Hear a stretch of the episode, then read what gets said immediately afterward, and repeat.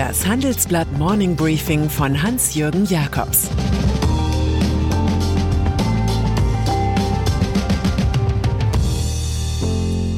Guten Morgen allerseits.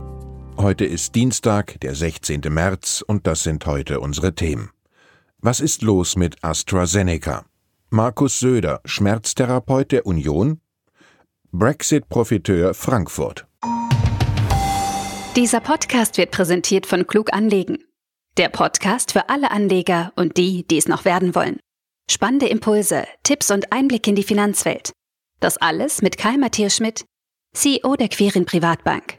Jetzt reinhören, Anregungen einholen und einsteigen. Zum Link geht es in den Show Notes. BioNTech.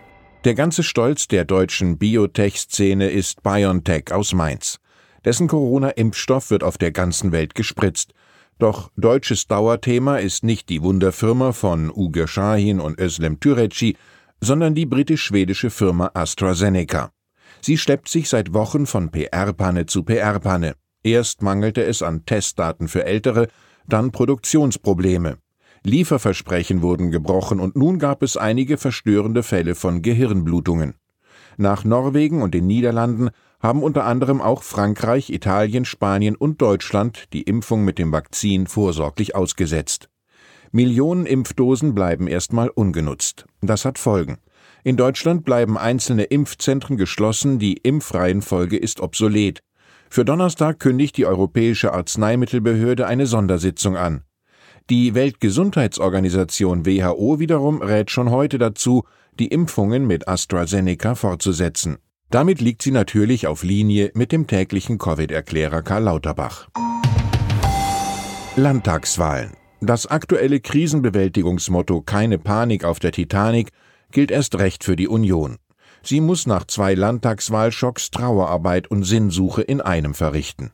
Je mehr Parteigrößen in dem einst erprobten Kanzlerwahlverein durcheinanderreden, desto stärker geht die Angst um, der Kanzlerposten könne an eine andere Partei fallen. CDU-Chef Armin Laschet vertraut da seinem Humor, das bewies er im ZDF bei Was nun?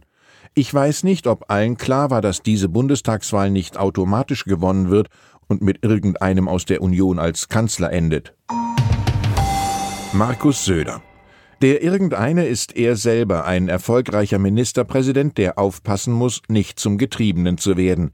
In Bayern lebt ein munterer Vorwärtstreiber, CSU-Majestät Markus Söder, lässt jedenfalls beim Streit um Merkels Erbe keinen Mikrofontermin aus. Mit Emphase ruft er der Union, also Laschet, zu, sie möge doch um das Kabinett herum noch einmal Teams für die Zukunft bilden.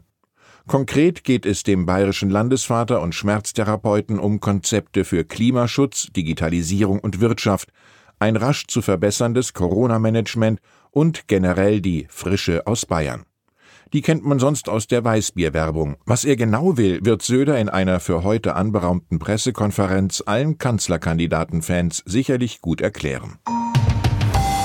FDP an der Spitze der FDP ist eine neue Aufgabenverteilung zu registrieren. Hier der Parteichef Christian Lindner in fast schon präsidialer Güte, dort sein Generalsekretär Volker Wissing. Er übernimmt die Wadenbeißer-Terrier-Rolle, die zu seinem Job nun mal dazugehört. Im Handelsblatt Gastkommentar schildert er einen in der Pandemie hilflos bräsigen Staat, dem es leichter fällt, die Freiheiten seiner Bürgerinnen und Bürger einzuschränken oder Unternehmen zu schließen, als seine Kernaufgaben zu erfüllen. Darunter fallen für Wissing die Beschaffung von Masken, Impfstoff und Tests. Seine Anklage richtet sich an Union wie an Grüne und SPD, die Agilität der Wirtschaft sei gezielt einzusetzen, klagt er. Stattdessen ruht sie in den Hängematten staatlicher Hilfsprogramme. China. Für die Kommunistische Partei Chinas ist es eine eherne Regel, dass sie die öffentliche Meinung auf allen Medienplattformen kontrolliert und nicht etwa Privatkonzerne das tun. Und so muss der chinesische Online-Koloss Alibaba des Milliardärs Jack Ma nun offenbar einen Teil der eigenen Medienbeteiligungen verkaufen. Das berichtet das Wall Street Journal. Vor allem der Kurznachrichtendienst Weibo soll betroffen sein. Zu Alibabas Tausend und eine Nachtreich gehören auch die Alibaba Pictures Group sowie die South China Morning Post aus Hongkong. Alibaba-Gründer Ma, ein einstiger Lehrer, war zuletzt 87 Tage unauffindbar. Dann trat er in einem Video mit dem Versprechen auf, sich künftig stärker im Kampf gegen die Armut zu engagieren. Alles wie bei Mao. Wer sich auf seinen Lorbeeren ausruht, trägt sie an der falschen Stelle. Brexit. Der Brexit hat in Großbritannien vor allem dem Finanzplatz London geschadet. Wer aber sind die Profiteure?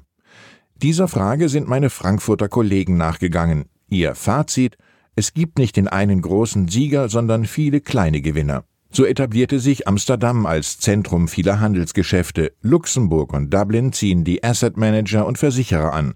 Paris wiederum profiliert sich als Global City von Europa. Dublin meldet die meisten Finanzneuansiedlungen. Frankfurt aber macht das Rennen bei den Banken. Die Mainmetropole habe mit insgesamt fast 60 Lizenzen für Banken, Finanzdienstleister und Versicherer sicher besser abgeschnitten, als viele geglaubt hätten, sagt Hubertus Fäth, Chef der Standortinitiative Frankfurt Main Finance.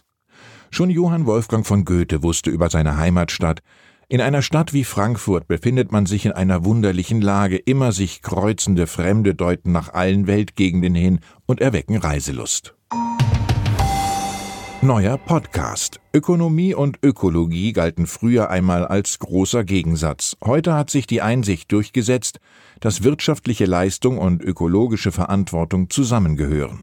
Immer dienstags wollen wir in unserem neuen Nachhaltigkeitspodcast Handelsblatt Green allen Fragen rund um Ressourcen, Klima und Energiewende widmen.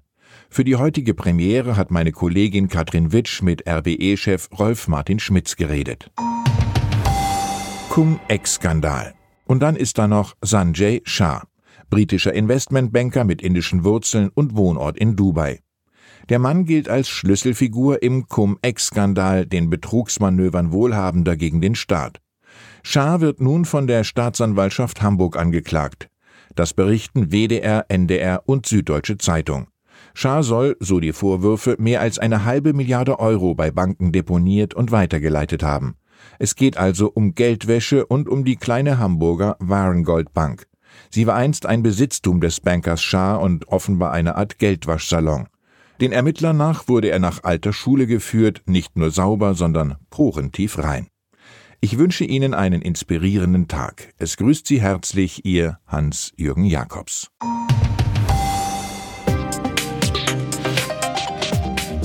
Ab 17.30 Uhr sprechen wir bei Handelsblatt Today über alle Themen, die die Finanzwelt bewegen. Für eine erfolgreiche und nachhaltige Anlagestrategie spielen verschiedenste Faktoren eine Rolle. Beim Thema Portfolioanalyse vertrauen daher viele Anleger erfahrenen Experten.